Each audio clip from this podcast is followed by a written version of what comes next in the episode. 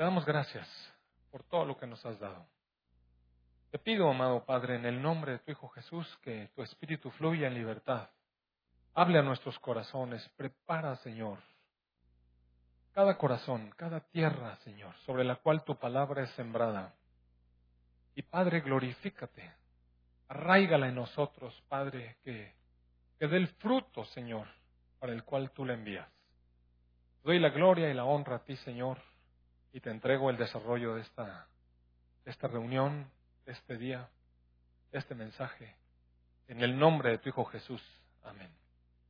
Bueno, mire, el mensaje se va a llamar la cruz, así tan simple como eso, la cruz. La cruz es un mensaje que es muy mal entendido en nuestro tiempo actual. Y vamos a leer como referencia un pasaje que está en 1 Corintios, capítulo 1, verso 18. En realidad, eh, dice, porque la palabra de la cruz, y cuando dice porque la palabra de la cruz, eh, está hablando como una continuación de algo que lo antecede, porque dice, porque. Y en el verso anterior, Pablo Pablo estaba aclarando a la gente que él no vino a bautizar por la razón, no, no porque el bautismo no sea útil o porque lo menosprecia, sino está, está hablando de que Dios no lo mandó a él a bautizar, en el sentido de que las personas que se bautizaban, luego pensaban que la persona que los bautizó era así como, como su mentor, como casi casi casi casi su Señor, como su pastor, que después su Padre espiritual o alguna cosa así, y quitaban los ojos de Cristo. Entonces, esta epístola de Corintios, usted sabe, en el capítulo 1, 2 y 3, Pablo está enfatizando a esta iglesia que no se pierdan, que no le pertenecemos a ninguna persona, que somos de Cristo y exclusivamente de Cristo, que aunque a lo mejor no podemos reunirnos todos los creyentes en un solo lugar, y a lo mejor hay diferentes iglesias en alguna ciudad, que todos pertenecemos a Cristo, que no hay diferencia, que Cristo fue el que compró nuestras vidas. Y entonces las personas eh, en ese tiempo se reunían en casas, y en la casa de él y en la casa del otro, y su maestro era perengano y sutano, y empezaban a discutir quién era mejor. Mire, lo único importante es Cristo. Y entonces eh, en la actualidad todavía se da eso. Yo voy a la iglesia del pastor no sé quién, y yo voy a la iglesia del pastor no sé cuánto. Y yo, y mire, nada más hay una sola iglesia, amado hermano. Y Cristo es el Señor de la iglesia. La iglesia nació del corazón del Señor Jesucristo. En ese contexto es que hablo en el verso 17, dice, pues no me envió Cristo a bautizar. Cristo me envió a predicar el Evangelio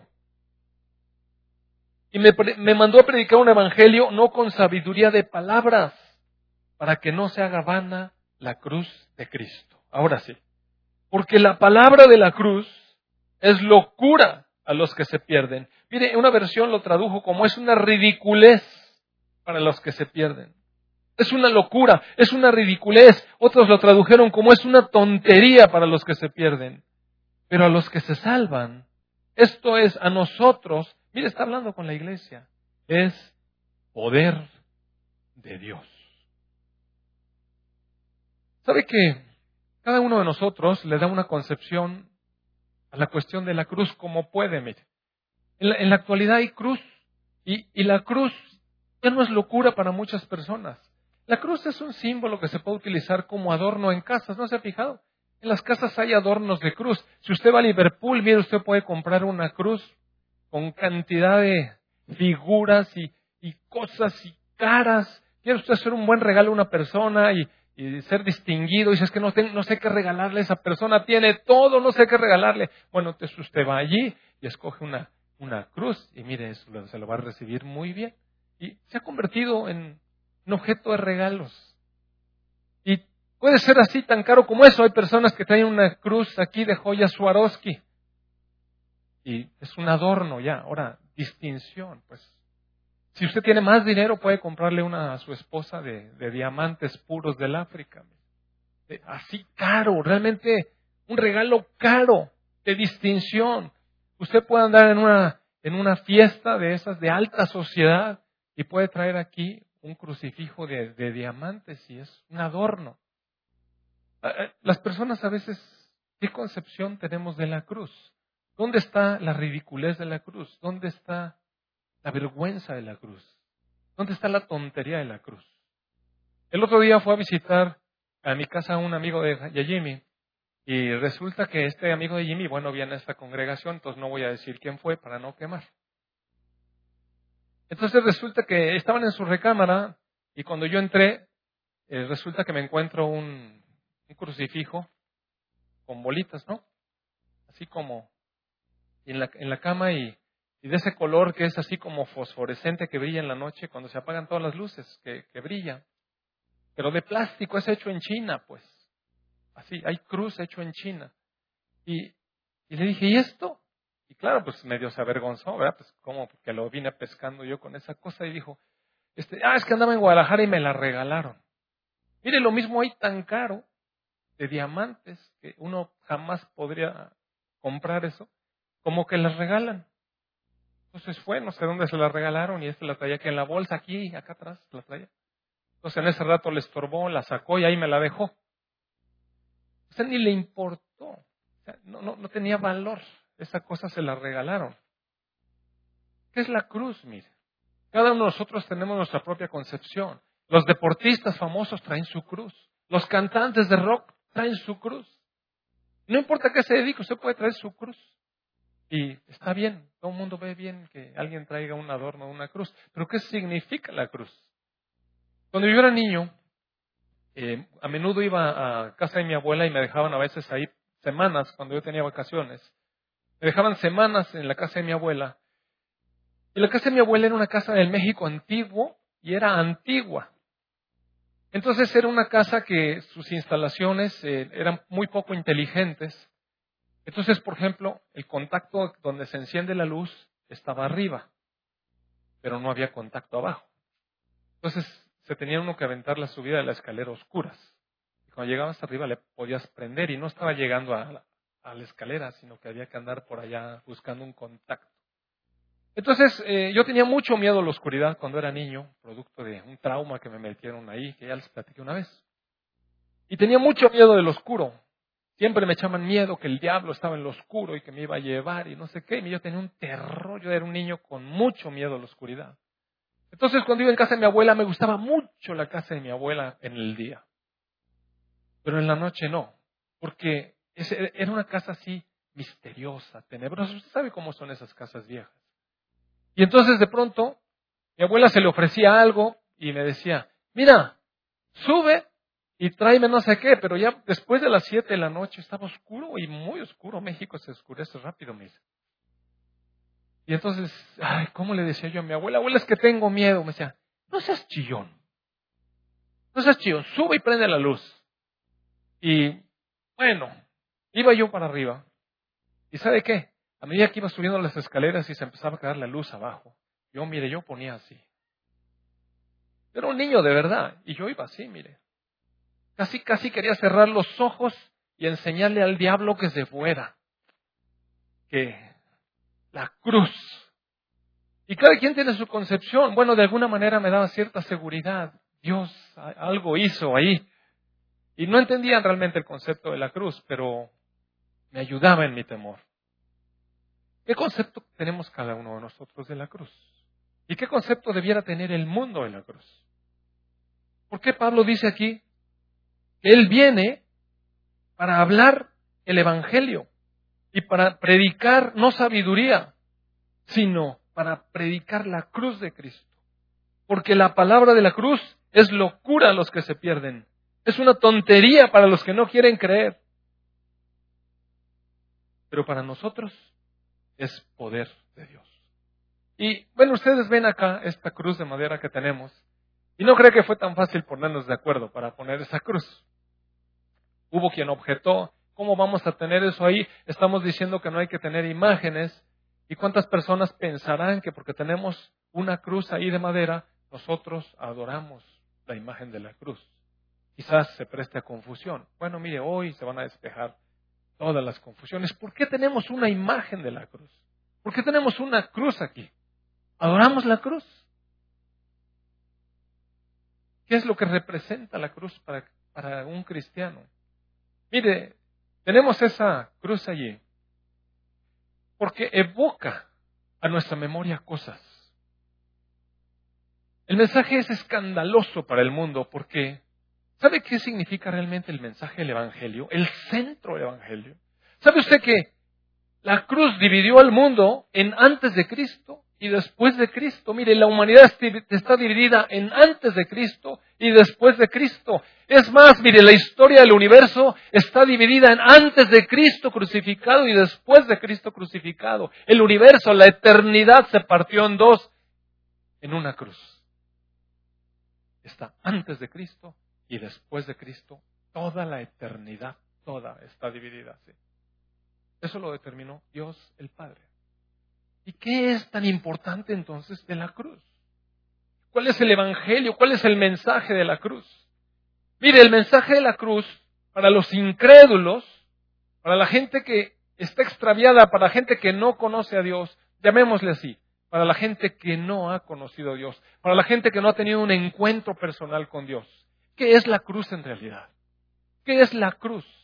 Mire, la cruz es un mensaje que viene a la humanidad y nos dice, la paga del pecado es muerte. Ustedes están perdidos en sus pecados, han ofendido la santidad de Dios, han pecado delante de Dios.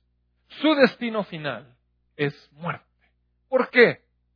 Porque según hemos visto en esta pequeña serie de mensajes, Dios es un Dios soberano, poderoso, eterno, lleno de majestad, santo, mire, santo, purísimo, purísimo. Él no puede habitar en la suciedad ni en la inmundicia. Y Él creó al hombre perfecto e inocente para tener comunión con el hombre. Y tenía comunión con el hombre. Pero en cuanto se contaminó nuestro ser, Dios tuvo que apartarse de nosotros porque su santidad no va con nuestro pecado y con nuestra inmundicia. El pecado aparta al hombre de Dios, nos mancha y solamente genera en Dios una reacción de ira santa, mire. En realidad el antecedente no es tanto el hombre, hay más atrás. Hay más atrás. Tiempo atrás, que no sé cuánto haya sido, Dios creó a los ángeles. Son los otros seres creados que tienen, digamos, una voluntad libre. Y el principal de los arcángeles, luz bella, luz bel, Lucifer, la luz, el lucero, el encargado de las alabanzas del cielo. Todo su vestido estaba lleno de instrumentos de alabanza.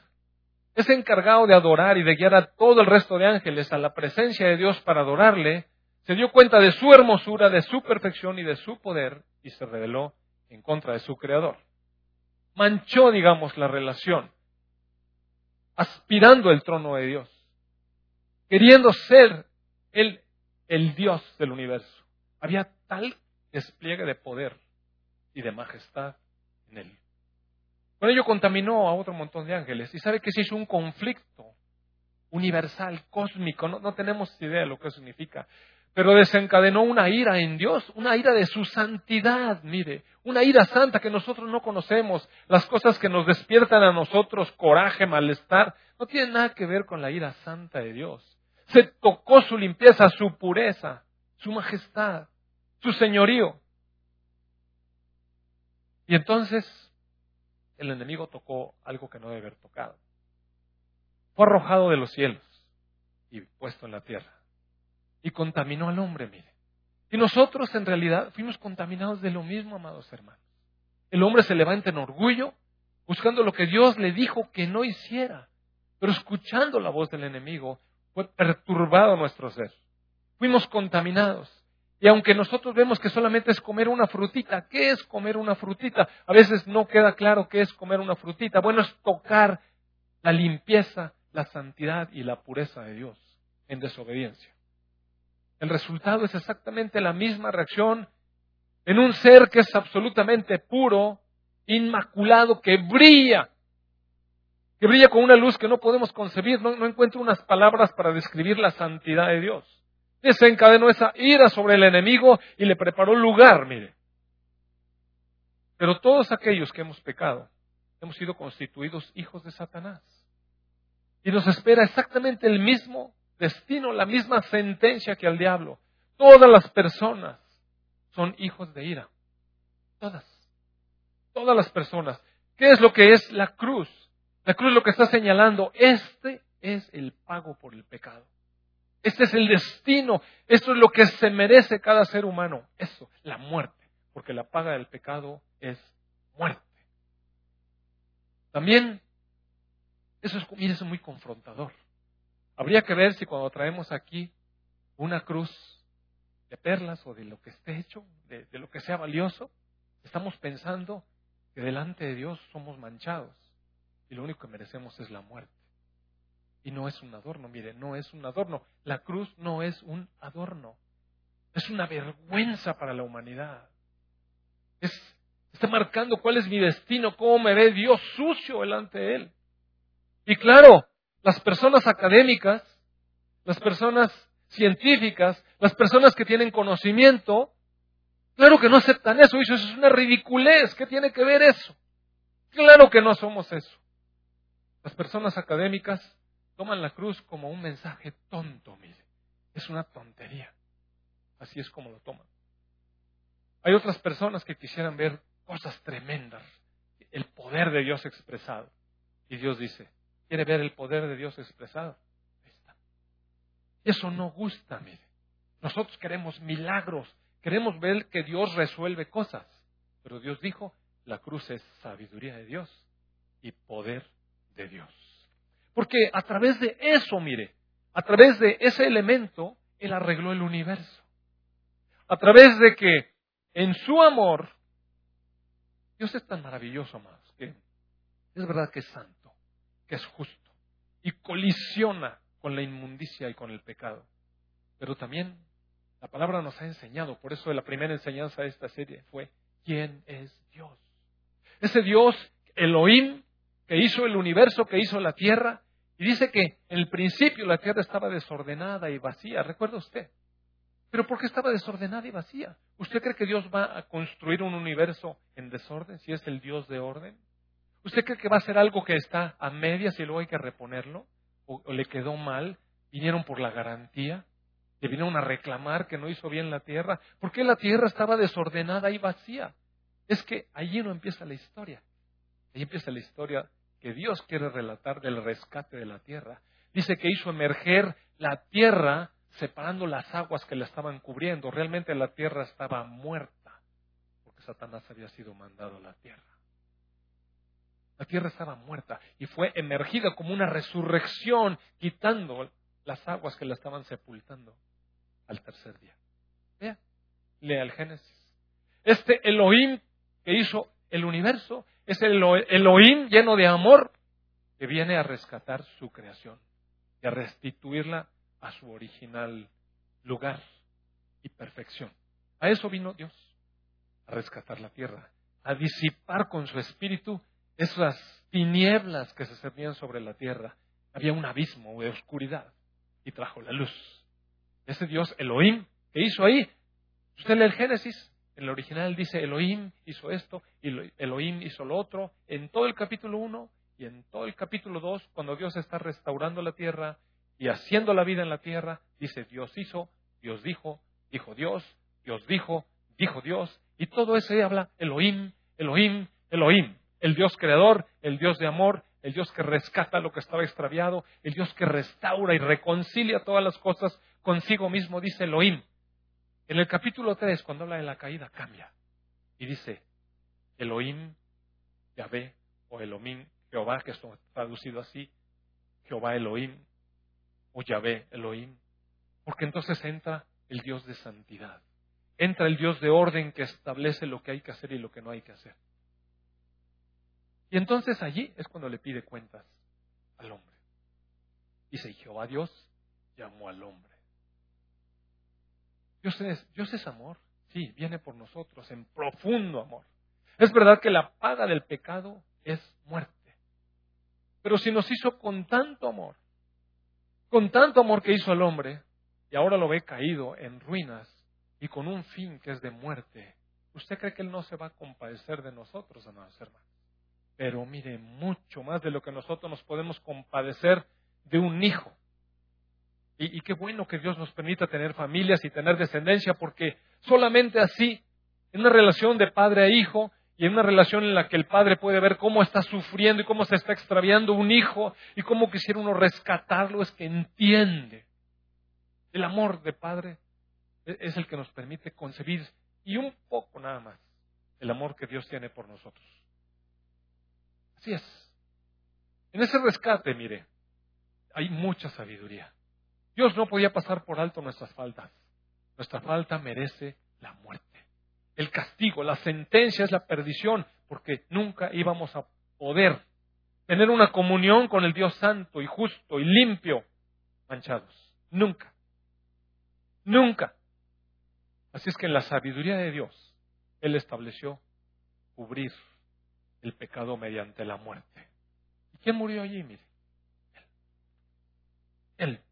Él se comprometió a venir y tomar una forma humana y cumplir cabalmente, perfectamente la ley que Él estableció, de pureza, de santidad. Eso vino a ser el Señor Jesucristo, tomando la forma de un hombre. Y cumplir la ley a cabalidad. Pero no cumplir religiosamente preceptos de letras, sino entender cuál es el corazón de Dios en la ley. Y eso fue lo que hizo, amar y entregarse a la obediencia al Padre. Mira, en realidad lo que el Señor Jesucristo vino fue a obedecer al Padre en todo, a derramar ese amor por nosotros y aguantar todo lo que fuera necesario con tal de rescatarnos, llevar nuestra culpa, echar sobre sus hombros todo el peso del pecado. Maldito todo aquel que es colgado en un madero. Eso se le atraviesa a los judíos, mire. Al pueblo escogido de Dios, al pueblo amado de Dios al pueblo a través del cual vinieron las promesas y la ley, no pueden sobrellevar eso. Que su Mesías, el Cristo que tanto estuvieron esperando, el ungido de Dios, hubiera sido puesto sobre un madero. ¿Sabe por qué? Porque maldito aquel que es colgado sobre un madero. Por supuesto que el Señor Jesucristo fue maldecido por Dios para llevar toda nuestra culpa. ¿Se imagina? Eso es realmente el mensaje de la cruz, mire. Es pagó el justo por los injustos. Si yo traigo una cruz y no quiero condenar a nadie que traiga una cruz colgada, no estoy diciendo eso. Lo que estoy diciendo es que tenga la concepción correcta, que no haga como yo de niño, que la use como un amuleto para espantar a los espíritus. O yo no sé si había o no había, no sabía si era mi imaginación, o eran reales, yo no sé. O era el miedo que me infundieron, o era mi trauma. Pero no tenía la concepción correcta. La cruz, la cruz me presenta sucio, inmundo delante de un Dios santo y puro. Pero también me presenta el gran amor de Dios, mire. Por eso tenemos eso allí, porque es un recordatorio de toda la historia. ¿Quiénes somos nosotros? Estamos profundamente perdidos y sucios. Pero también es un recordatorio del gran amor que tuvo Dios para nosotros. Él llevó la paga de nuestros pecados y de nuestros delitos. Él decidió, como un padre que va y rescata a su hijo, no importa si le cuesta la vida. ¿Usted sabe eso? Los padres somos capaces de hacer eso. No importa si nos cuesta la vida. Seríamos capaces de lo que sea, con tal de salvar a un hijo. ¿Cuánto más el amor de nuestro Dios? Pero ¿sabe qué? En la cruz, la cruz es un recordatorio de un tribunal. Hoy en la mañana estaba yo leyendo lo que significa la palabra sentencia en el diccionario. La palabra sentencia es el resultado de un juicio que se establece en el que se elimina la incertidumbre de quién tiene culpa y quién no. Hay dos personas o dos posturas que se están acusando mutuamente, o al menos una acusa a la otra y la otra se declara inocente. Y es un pleito eso. Hasta que llega un juez que de acuerdo a la evaluación de todas las pruebas, establece y le da la razón a uno de los dos. Y una vez que le da la razón a uno de los dos, la persona que está acusada puede resultar así, o resulta culpable, y entonces le dicta sentencia, que quiere decir qué castigo va a recibir. Necesita un castigo. Y nosotros como sociedad esperamos eso, mire. Nosotros esperamos eso. Cuando alguien golpeó nuestro carro, cuando alguien nos robó nuestra casa, cuando alguien violó a uno de nuestros hijos o hijas, mira, esperamos una justicia. Y esperamos que nuestra querella sea atendida y que sea atendida por un Dios, por un juez justo. Un juez que sepa, un juez que sea imparcial en su corazón y que las pruebas apunten hacia la verdad. Y una vez que la verdad sale, ¿qué esperamos? Que haya justicia. Y que ese juez establezca una sentencia y diga, este hombre es culpable sentencia.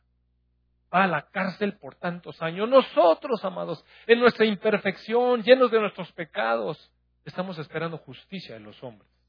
Estamos esperando que los culpables paguen, que esa persona vaya y sea privada de la libertad, o si le pueden dar pena de muerte, le, lo corten en pedazos, le arranquen la cabeza, lo que sea. Cada uno tiene coraje en su corazón cuando fue insultado, ¿cierto o no? Así es. Bueno, de perdida que me pague mi carro. Ya no quiero que lo metan en la cárcel, más que me pague lo que me hizo. Y así somos. Y esperamos una sentencia justa. Entonces, una vez que se establece la sentencia, se hace justicia. ¿Sabe qué pasó allá? En este tribunal celestial. En esa cruz se estableció la sentencia. Hay un acusador. Hay un enemigo de Dios. Hay alguien que ha estado acusando a la humanidad desde su creación. Primero la engañó y después acusa. Primero engaña y después acusa. Mira, así es el diablo. ¿Sabe que en esta cuestión de la homofobia que se, se maneja ahora tanto, ¿quién cree que le habla a la gente y le endulza la cabeza con, con mentiras? A veces cuando leemos el relato de la creación y vemos que Adán y ella estaban allí en un jardín, como que se nos hace un poco ridículo a veces al pensamiento moderno, a la mente moderna. ¿Qué es eso el jardín? Ya deja esa cosa el jardín. Y una viborita que viene y aconseja, no sé qué. Miren, es tan real, es tan actual, donde una persona tiene la ley de Dios, que la ley de Dios dijo, no tomes de ese árbol porque morirás. La ley de Dios dice ahora, únase un hombre, una mujer, hagan una familia. Esa es la ley de Dios, es la ley natural. Lo antinatural es lo que está ocurriendo. Únanse con el mismo sexo porque ahí hay placer, hay placeres insospechados, no tienen nada de malo. Mire, viene la serpiente y habla a la cabeza de la gente. Y la gente dice, pero ¿qué tiene de malo? ¿Cuál es el problema si yo puedo escoger? ¿Qué tiene de malo? No me meto con nadie, es mi vida, no sé qué. ¿De dónde cree que le vienen todas las ideas? ¿De dónde cree que le vienen todas las ideas? Mire, ni cree que estoy en contra de eso nada más, o, o en contra de eso. Ese es el pecado en, todos sus, en todas sus acepciones. Y vamos a dejar eso por la paz, porque no es un algo con lo que estoy en contra, sino el pecado. ¿Qué pasa con un hombre y una mujer que son jóvenes, que sus padres le dijeron, mira, no tengas esa relación ahorita, no es el momento? Y el padre de la joven dice también, no quiero que salgas con este joven, no tienes permiso de esa relación ahorita. Crece, estudia, trabaja, termina, capacítate, después vemos. Ahorita no es tiempo de noviazgo. ¿Y qué pide? Inmediatamente viene la serpiente sobre la mente del joven y empieza a acariciar ideas. ¿Qué tiene de malo? ¿Por qué tus papás lo ven así? ¿No ven que se aman? No hay amor en ustedes. No es puro el amor. Miren, no brota. Mira qué hermoso. ¿Qué les pasa a estos adultos? ¿Por qué se oponen? Mira, es lo mismo. No, tienen, no es peor una cosa que la otra. Es el mismo engaño. Es la misma cosa. Se enredan se tocan. Es lo mismo, amados hermanos. O sea, el engañador siempre va a tomar a través de la tentación los, pequeños fragmentos que tenemos vulnerables, los sentidos, ese latir del corazón, que está uno enamoradísimo de una joven. ¿Qué tiene de malo estar enamorado de una joven? Tan hermosa que está. Sí está. Y el muchacho también, sí, también está bonito, igual, guapo. Ya. Sí, pero todo tiene un tiempo, mire, si esperaran. Porque Dios quiere bendecir. Dios nos quiere bendecir. No puso las cosas para maldecirnos, sino para bendecirnos. Y no hay como vivir después con la mujer con la que uno decidió unir su vida para siempre. El otro día leí un pasajito donde decía alguien que el muchacho empezó a andar mal y se había casado en Cristo y todo. El pastor le dijo, oye, es que tú, tú te comprometiste a que ibas a andar con ella en las buenas y en las malas. Y en sus errores y, y como fuera. Tú dijiste, tú la escogiste. Ustedes vinieron al altar delante de nosotros, nosotros éramos la asamblea, ustedes vinieron, se escogieron el uno al otro, dijeron que estaban súper enamorados, tú la escogiste. Y dijo el muchacho, sí, pero no pensé que iba a ser tan difícil. Por eso, espérate, espérate. Como decía mi papá cuando veía unos muy enamorados, me decía, este no le sabe, me decía a mí. Este no le sabe. Y a mí me parecía extraño ese comentario. ¿Por qué, papá? Mm, no le sabe. No sabe en la que se está metiendo. En serio.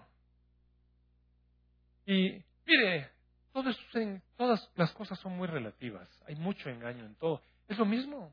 Es el mismo jardín en la actualidad. Una vez que Adán y Eva tomaron la fruta y conocieron el bien y el mal, perdieron la comunión con Dios.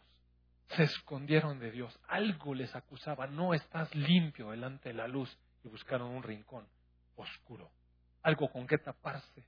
Ya no eran transparentes delante de Dios. Y buscaron eso. ¿Qué pasa en la actualidad? La gente peca, la gente está sucia y busca recluirse de la presencia de Dios porque Dios confronta con su luz. Deja ver nuestras manchas, amados hermanos. Así es, mire, esa es la realidad de nuestra condición. La cruz es la paga del pecado. Afortunadamente, gracias a Dios, bendito, mire, no fue imputado sobre mí. Mi pecado, mis faltas, los horrores en los que yo he entrado, todos le fueron cargados al Señor Jesucristo. Todos. Dice la palabra que Dios haciendo justicia, porque no iba a pasar por alto nuestros pecados, hizo justicia. Castigó al pecado en la cruz. Y de una manera que es solamente poder de Dios, porque no se puede entender de otra manera. Dios nos puso a nosotros en Cristo y nos castigó allí. Y el acta de decretos, la ley que nos estaba acusando continuamente, dice que el acta de decretos fue clavada también allí. Y mire, allí se le dio también sentencia al enemigo de nuestras almas y al enemigo de Dios. Ya está la sentencia. La sentencia es lo que, lo que el juez justo dictó y dijo, tú, Satanás, enemigo, y que mataste al Hijo de Dios en injusticia, vas al infierno por toda la eternidad. Esa es la sentencia del enemigo. No se ha cumplido. Está dictada la sentencia. Pero un día se va a cumplir. Y todos los que quieran creer en la gracia de Dios, en el amor de Dios, que nos ofrece que a través de Jesucristo podemos obtener el perdón, la limpieza de nuestro corazón, la justicia delante de Dios. Todos los que queramos tomarle la palabra y decir, sí Señor, yo creo que tú hiciste eso con toda sabiduría, era la única manera de volvernos a ti. Solamente por creer en eso. Todas esas personas entonces son constituidas justas delante de Dios por creer en la palabra de la cruz. La palabra de la cruz es es. La palabra de la cruz de Dios es, usted está mal, Dios es santo. Usted necesita morir, pero la muerte le fue cargada al Señor Jesucristo y Dios lo puso ahí. ¿Usted cree? ¿Usted cree? ¿Eso cree? Si no cree, dice que es un tropezadero esta palabra. Por eso hay tantas religiones, mire. Por eso hay tantas vueltas que se le sacan. Se quiere llegar a Dios a través de todos. No, mire, yo le quiero decir, Mahoma ni era el Hijo de Dios, ni murió por nosotros. Buda ni era el Hijo de Dios, ni murió por nosotros. Ni Buda ni Mahoma cargaron con los pecados de toda la humanidad, porque aparte no tenían la calidad moral ni la pureza para llevarlos. Solamente Jesucristo, el Hijo de Dios, el que se encarnó, el que pudo llevar esa carga, el que pudo limpiarnos con su sangre pura nuestras vidas del pecado. ¿Cómo cree que las otras religiones van a llevar a Dios? No pueden, mire. No hay con qué llevar. No hay recurso. La palabra de la cruz es locura para todos los de la nueva era. ¿Qué tiene de malo? Todo es verdad relativa. Cada uno tenemos nuestra verdad y nuestra verdad es buena. Todo es relativo. Todo es relativo. Dios es cualquier cosa. Esa es la nueva, era. Y sabe que un problema que ese es el mensaje para los jóvenes. Nuestros jóvenes, nuestros jóvenes, creo que entienden muy poco su culpabilidad. Nuestros jóvenes Estamos viviendo realmente los últimos tiempos, mire. Dice la Escritura que en los últimos tiempos vendrán hombres y mujeres amadores de sí mismo, aborrecedores de los padres y de la verdad, que no van a reconocer autoridad ninguna y solamente quieren sus propios placeres, egoístas. Nuestros jóvenes, nuestros jóvenes, no sé qué pasa, pero en, una o dos o tres generaciones atrás de mí, poco a poco los jóvenes creen que tienen todos los derechos, que los padres estamos para hacer su tapete, que no hay ninguna autoridad en los viejos, que ellos tienen derechos, ellos tienen derechos, ellos tienen derechos, lo cual ha sido alimentado por esta cultura del derecho de los niños. Y no estoy diciendo que está mal que los niños tengan sus derechos, no estoy diciendo eso. Lo que estoy diciendo, porque mire, ¿sabe una cosa? Cuando el padre está, está lleno del amor de Cristo, ni siquiera necesita un padre que le digan que su hijo tiene derechos. Un padre se derrama en amor por sus hijos y le brinda todo lo que tiene y todo lo que es. Nosotros que somos padres sabemos eso. Nosotros, ¿para qué trabajamos? ¿Por qué nos desvelamos? ¿Para qué nos esforzamos? ¿Por qué llevamos dinero a la casa? ¿Para qué? Para nuestra familia, mire, para dejarles a nuestros hijos. Ellos son la trascendencia de nuestra vida, son el orgullo de nuestro quehacer. ¿Usted cree que un hombre lleno de Cristo necesita que le estén diciendo cuáles son los derechos de sus hijos? El problema es que cuántos de los cristianos realmente estamos llenos de Cristo y entendemos. ¿Cuántos de los cristianos padres dejamos fluir el amor, realmente el amor de Dios hacia nuestros hijos? Hemos cometido muchos errores, amados hermanos. Yo, primero. Yo más que todos. De verdad, le estoy diciendo en serio. Le estoy diciendo en serio. Pero las generaciones que han venido son generaciones que piensan que no tienen responsabilidad de nada. Ellos quieren sus cosas, quieren sus cosas, quieren su espacio, quieren su libertad. No hay responsabilidad, ah, no hay, no hay a quien rendirle cuentas. ¿Por qué han de rendir cuentas? Mire, es una generación engañada por el enemigo.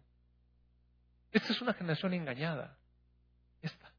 Por lo tanto, cuando viene el mensaje de la cruz, Usted es pecador y necesita el favor y el amor de Dios. Dice, ¿qué es una locura eso? ¿Qué cruz ni qué nada? Yo no necesito, yo estoy bien. Qué tremendo engaño, mire. De verdad se necesita la gracia de Dios, el amor de Dios, el favor de Dios para alcanzar esas mentes y esos corazones. Solamente Dios los puede rescatar. Solamente Dios los puede rescatar. Estoy espantado de las generaciones actuales. Nosotros tenemos mucha culpa, los adultos, sí. Los adultos tenemos mucha culpa. Pero esa es la condición de nuestros jóvenes. Predíqueles el mensaje de la cruz, el verdadero mensaje de la cruz. Y va a ver qué desprecio por la cruz. Pero ese es el único camino de Dios. El Señor Jesucristo puso su vida para obedecer al Padre, para salvarnos, para poder enviar a su Espíritu y que venga la comprensión sobre nosotros. Gran pecado de nosotros, pero gran amor de Dios. Cuánta misericordia derramada. Mire, cuánta misericordia derramada. En realidad, cada vez que yo veo la cruz, mire, yo me quiebro de verdad. Cada vez que veo la cruz, yo debería estar ahí. Yo debería estar ahí porque he pecado mucho. Porque he ofendido al Padre muchísimo. Y eso es lo que yo me merezco. Yo ahí, ahí, ese es mi lugar. Real. En una evaluación real. Cuando dé cara yo, cara a cara con el Señor Jesucristo. Yo sé que me voy a caer de rodillas. Si de por sí, nada más de acordarme, nada más de acordarme me dan ganas de llorar. Y decirle, Señor, cuánta ofensa, cuánta suciedad hay en mí delante de ti, de tu luz, de tu, de tu santidad, de tu pureza. Y después si empiezo a pensar que él llevó esa carga, eso me tocaba. Pero él dijo, no, yo la llevé. Párate, párate, levántate. Levántate porque yo te estoy haciendo digno. Yo te voy a presentar delante de mi Padre. Yo te voy a justificar. No hay sentencia sobre tu vida. Te amé. Más piense. Piense qué significa eso, mire. Un amor que nosotros no podemos comprender, le quiero decir. No hay manera de comprender eso. Porque cuando las personas se portan bien con nosotros, generalmente nos da deseos de responder bien hacia las personas. Pero cuando usted está siendo lastimado por una persona, cuando está, está siendo, no le quiero llamar abusado porque se presta a una mala interpretación, pero que la gente abusa de usted, que le ve la cara, cómo se siente. ¿Recuerda usted que le dije cómo me sentía cuando me cargaron el seguro a mi tarjeta? Eh? Y uno se siente que están abusando de uno. Es difícil amar, mire. Es difícil amar. Imagínese el Dios Santo del universo que nos ha alimentado día con día, amados hermanos, día con día. Desde que nacimos nos alimentó día con día. Y aunque usted no lo quiera creer, nos ha cuidado día con día. De verdad. ¿Sabe que cuando yo era un adolescente, un amigo mío me invitó porque vinieron unas amiguillas de él, gringuillas, y organizó una ida a, un rancho que tenía en Veracruz. Y yo no sé cómo, de verdad no sé cómo, mi papá me dejó ir y me prestó el carro. eso me parece inconcebible. Y me fui a la carretera. La carretera Veracruz está llena de niebla, por si no sabe. Tiene unas curvas tremendas. La, la, de aquí no tiene nada que ver porque allá no se ve nada. Es niebla. Es una niebla que no se ve el cofre del carro. Niebla. Tremenda niebla. Y llegó un momento en el que nos fuimos atrás de un tráiler y ya se imagina usted, subida, vueltas y vueltas, no se podía pasar y yo era un atrabancado de primer irresponsable, irreflexivo, tonto, mire, un muchacho tonto. Ahora que lo veo, yo me pensaba que era qué. Era un tonto, mire. Pero me creía el muy valiente, el audaz. Y en un momento dado, mi amigo venía atrás de mí y yo me desesperé y me fui al otro lado del trailer y le di. No veía nada, no se veía nada. No sé cómo llegué del otro lado del trailer y me metí. Y a mí se me olvidó el hecho. Pensé, estas muchachas han de pensar, qué hombre audaz andamos aquí con este. Mire, qué estúpido. ¿Usted cree que la mano de Dios no estuvo allí? ¿Usted cree que yo estaba honrando o pensando en Dios? Mire, yo ni estaba pensando en Dios. Lo único que estaba pensando era la diversión de la playa. Dios estaba lo más lejos de mi corazón, mire y sin embargo me cuidó. Sin embargo me guardó. Ahí me pude haber quedado. Mi esposa tiene unos primos que iban al funeral o venían del funeral de su abuelita por esa carretera. Y el papá de uno de ellos le dijo, hijo, hay mucha niebla, vete atrás de mí. Hizo exactamente lo que yo, mire. Se desesperó, rebasó al papá, rebasó, intentó rebasar el camión que venía adelante y se estrelló de frente con otro carro y se murieron todos sus primos. Todos. Bueno, uno no, ¿verdad, Carlos? Todos. Ya se acabó. No hubo oportunidad. Y cuando yo pienso, ¿cómo encontré gracia ante sus ojos? Haciendo tantas tonterías. Y eso solamente fue una. Me la pasé haciendo tontería tras tontería tras tontería, ensuciando mi vida, manchándome delante del Dios que me veía día con día, amados hermanos. ¿Cómo cree que llegué a los pies del Señor Jesucristo cuando entendí el mensaje de la cruz? Sabía perfectamente de mi suciedad y sabía perfectamente de su santidad porque Él me reveló. Que Dios pueda revelarle a nuestros jóvenes, mire, la palabra de la cruz.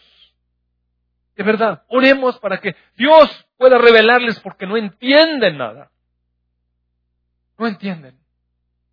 Por eso es el conflicto con los padres. El problema no son los papás. Si el joven pudiera ver la autoridad de Dios atrás, guardándole. Si pudiera, si pudiera, que Dios les abra el entendimiento.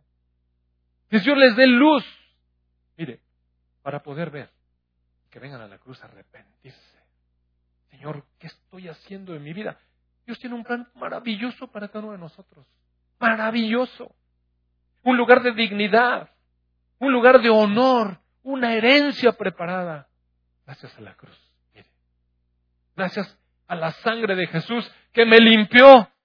Nomás piénselo, de verdad hay que aplaudir, de verdad. Imagínese. Imagínese. ¿Qué lugar? ¿Qué lugar? ¿Cómo es posible?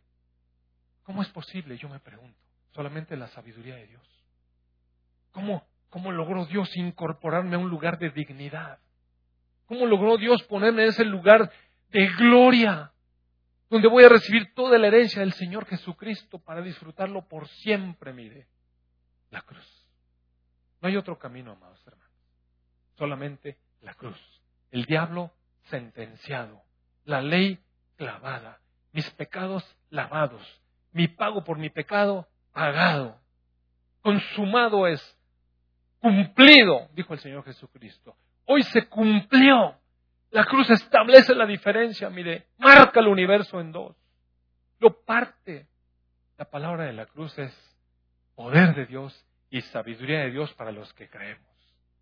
Y locura y tontería para los que se pierden.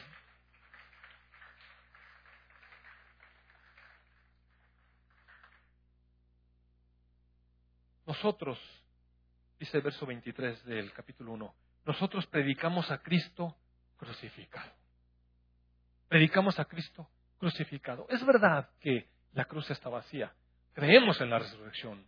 Gracias a Dios que levantó de los muertos a Jesús y por medio de la muerte venció a la muerte demostrándole su poder que no le podía retener. ¿Dónde está, oh muerte, tu victoria? ¿Dónde, oh muerte, tu aguijón?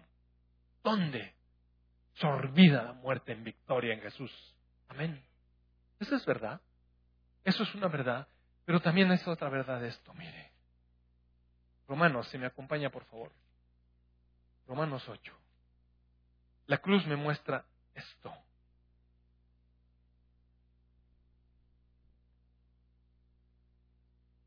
¿Qué pues vamos a decir? Verso 31. Si Dios está por nosotros, ¿quién contra nosotros? El que no escatimó ni a su propio Hijo, sino que lo entregó por todos nosotros, ¿cómo no nos dará también con Él todas las cosas? ¿Quién va a acusar a los escogidos de Dios? si Dios es el que justifica? ¿Quién es el que condenará? Si Cristo fue el que murió. También el que resucitó. Y además está la diestra de Dios intercediendo por nosotros, argumentando con Dios, Padre, ¿te acuerdas que yo di mi vida por Él? Yo di mi vida por Él. En todas las cosas, dice verso 37, en todas las cosas somos más que vencedores por medio de aquel que nos amó. Y es difícil, es difícil entender esto. En todas las cosas somos más que vencedores por medio de Jesús. ¿En cuáles todas las cosas? En estas cosas, mis amados hermanos. Verso 35. ¿Qué nos va a separar del amor de Cristo? ¿Los problemas? Usted tiene problemas. ¿Usted cree que los problemas lo separan del amor de Cristo? ¿O la angustia que usted está padeciendo? ¿O porque lo están persiguiendo? ¿O porque tiene pobreza? Una pobreza tal que tiene hambre y está desnudo. Los peligros que lo rodean. Espadas, ametralladoras o lo que sea, cuernos de chivo, lo que sea. ¿Usted cree que eso lo separa? ¿Lo separa del amor de Cristo? Si es que somos más que vencedores a través de aquel que nos amó. Yo estoy seguro, dice el verso 38, que ni la muerte, ni la vida, ni ángeles, ni principados, ni potestades. Mire, el infierno entero con todo su poder de demonios. Nada. Ni lo que está en la actualidad, ni lo que va a venir. Ni si hay algo tan alto que no puedo comprender, ni tan profundo que no puedo concebir. Ninguna otra cosa creada. Nada nos puede separar del amor de Dios, que es en Cristo Jesús, Señor nuestro. Amén.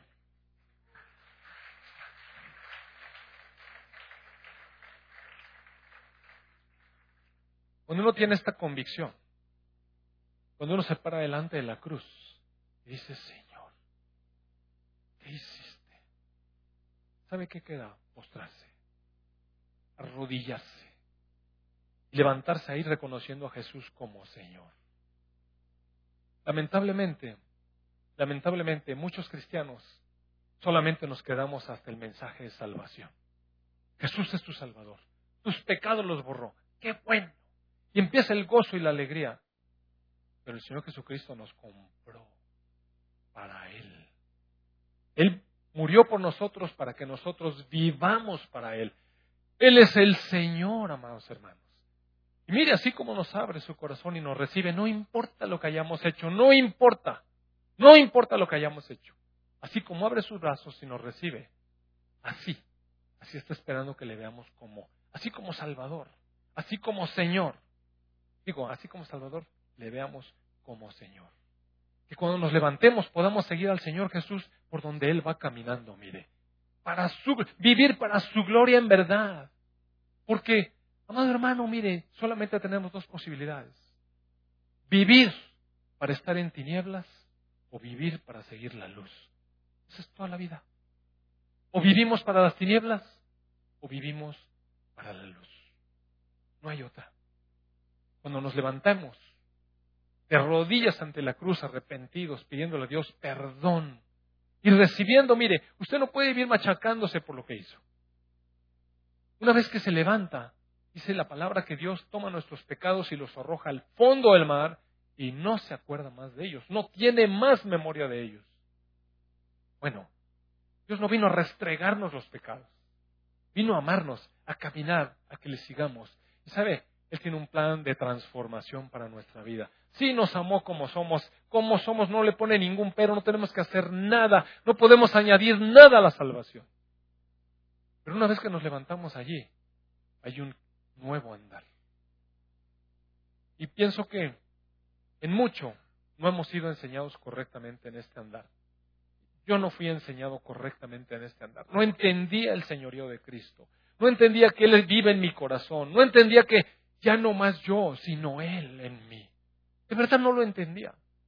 Y viví los siguientes diez años de mi vida disfrutando el gozo de la salvación y portándome como un hombre carnal, como un cristiano carnal, todavía presa de mis frustraciones, presa de, mis egoísmos, presa de, este impulsivo ser que yo era. Mire, recuerdo que una vez en una iglesia donde yo estaba allí sirviendo, bueno, al menos asistía, el pastor me llamó. Cuando el pastor le llama a uno, ¿verdad? Por ahí me mandaron una cosa el gato que pone los ojos así. Cuando el pastor te llama y, y me sentó y estábamos tomando un café y mire, este pastor que teníamos era un hombre era un hombre apacible. No era un hombre duro, no era un hombre condenatorio, era un hombre con un corazón de amor de Dios. Y este pastor me sentó ahí y me dijo, me dijo, mira Joe, es que me decía Joe, mira Joe, es que Dios te quiere como, eres como un caballo brioso. Me lo dijo bonito, mire, un caballo brioso se oye bien. Mi papá, muchos años antes, me dijo que era un emiono. Una vez que se enojó conmigo, me dijo, eres un emiono. Y mi papá tenía una, un lenguaje muy, muy culto. Y cuando me dijo emiono, yo no sabía. ¿Usted sabe qué es un emiono? Yo tampoco sabía. Entonces me dijo emiono y pensé, ¿será algún superhéroe? Que no conozco. Fui al diccionario a buscar qué me quiso decir mi papá. Y decía emiono, especie de asno salvaje. Y dije, en la torre. Pues yo pienso que lo desesperaba. Y entonces el pastor me dijo, caballo brioso, estuvo mejor que mi ono. Ya siquiera había superado la escala evolutiva. ¿Y sabe qué? me dijo, Dios quiere toda esa fuerza, pero como un caballo domado. Mira, toda esa fuerza que tienes que Él pueda girar la rienda y que tú seas obediente. Que tú seas un caballo obediente. Con tu fuerza, pero dócil, manejable. Mire, yo no sabía por qué me estaba diciendo eso ese pastor. Ya se imaginará la lata que yo daba, ¿verdad? Y, y, es que de verdad así, amados hermanos, hasta que Dios lo mete en un quebranto, quitando todo lo que trae uno de, historias del pasado, de todo lo que vivió, la manera en que se ha abierto paso a través de la vida con sus propias fuerzas y estableciendo uno su reino. para salir adelante. Pero en Dios, mire, en Dios es a través de la cruz. Es Señor del reino. Señor, ya toda la experiencia que tuve, la manera en que hice las cosas, la pongo aquí, a los pies de la cruz.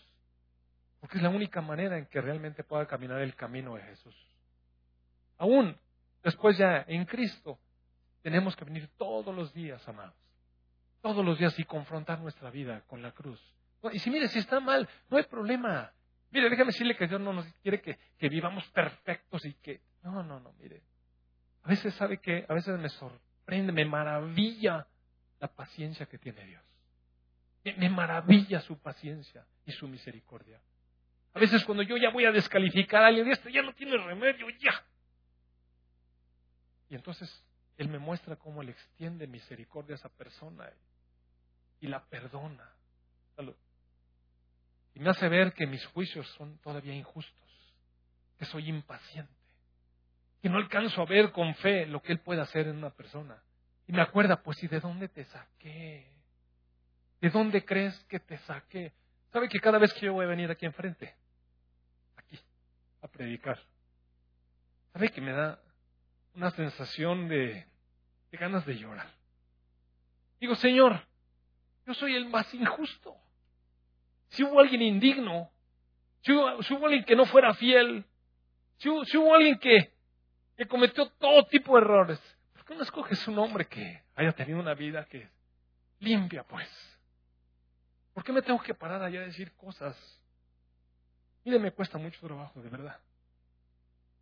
¿Cómo, les voy a decir yo cosas a ustedes?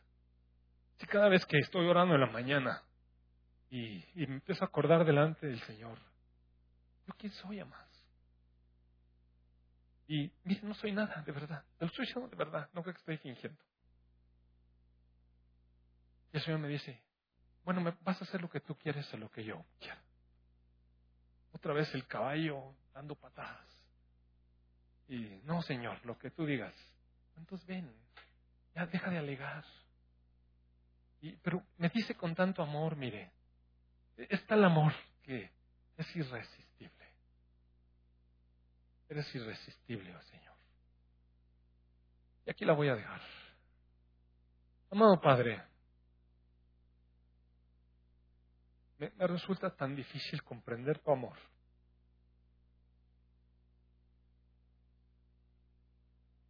Gracias, Señor. Gracias por perdonar todos mis pecados. Gracias por ofrecerme, Señor, tus brazos abiertos en una cruz. Quiero invitar a las personas que quizás nunca han hecho una entrega, un rendir sus vidas a Dios. Y si quieren hacerlo, mire, amado hermano, yo no sé si mañana usted va a amanecer. Si el Espíritu Santo le está hablando y le está invitando, ven y entrega tu vida hoy. Usted puede caminar de otra manera mañana, mire. Usted puede levantarse de la cama y sentirse digno delante de Dios por los méritos de Jesús, por la sangre que lo limpió. Gracias. Si usted siente que el Señor lo está llamando, mire, de un paso de fe, levántese, se lo ruego.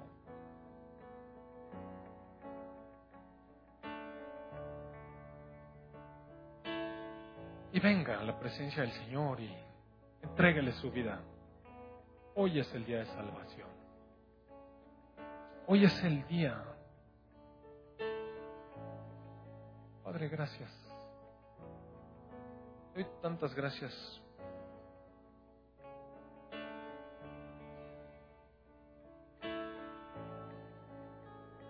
Doy gracias, Padre, por esta hija tuya. Gracias por tu paciencia, Señor. ¿Cuánto tiempo has esperado por este momento para ella? La has guardado, le has amado. Cada día, Señor, cada día de su vida, le has cubierto, le has dado el pan, le has dado vida. Gracias, Padre. Gracias porque en tu misericordia, amado Padre, le has llamado a conocerte. Te bendigo. Te bendigo. Repite delante de Dios. Dios, te doy gracias por la paciencia que has tenido conmigo. Gracias por la cruz. Gracias, Señor Jesús, por tu sangre que me limpia, me hace digna delante del Padre, delante de su santidad. Gracias por rodearme con tu amor. Gracias. Señor Jesús, por venir a habitar en mi corazón. Abro mi corazón. Te entrego mi vida. Te recibo, Señor. Gracias, Padre. Ahora te puedo llamar Padre. Ahora le puedes llamar Padre por lo que le hizo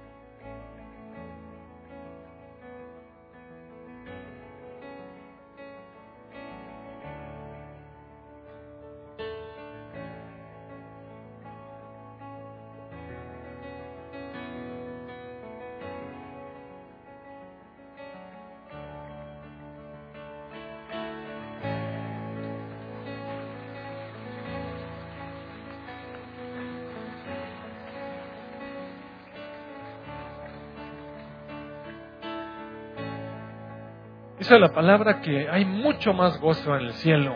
Y esta, mire, cuando un pecador se arrepiente. Amén. Vamos a adorar. Oh Dios de los cielos.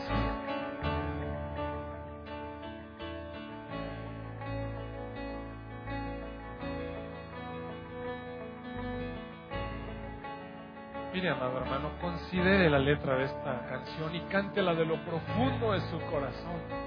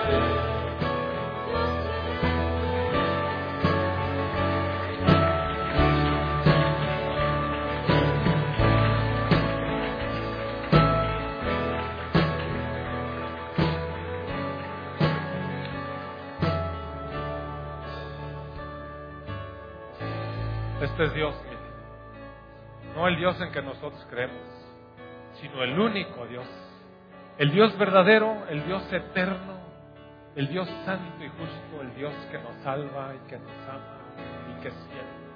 A Él la gloria por siempre. Amén, amén, amén. Dios le bendiga.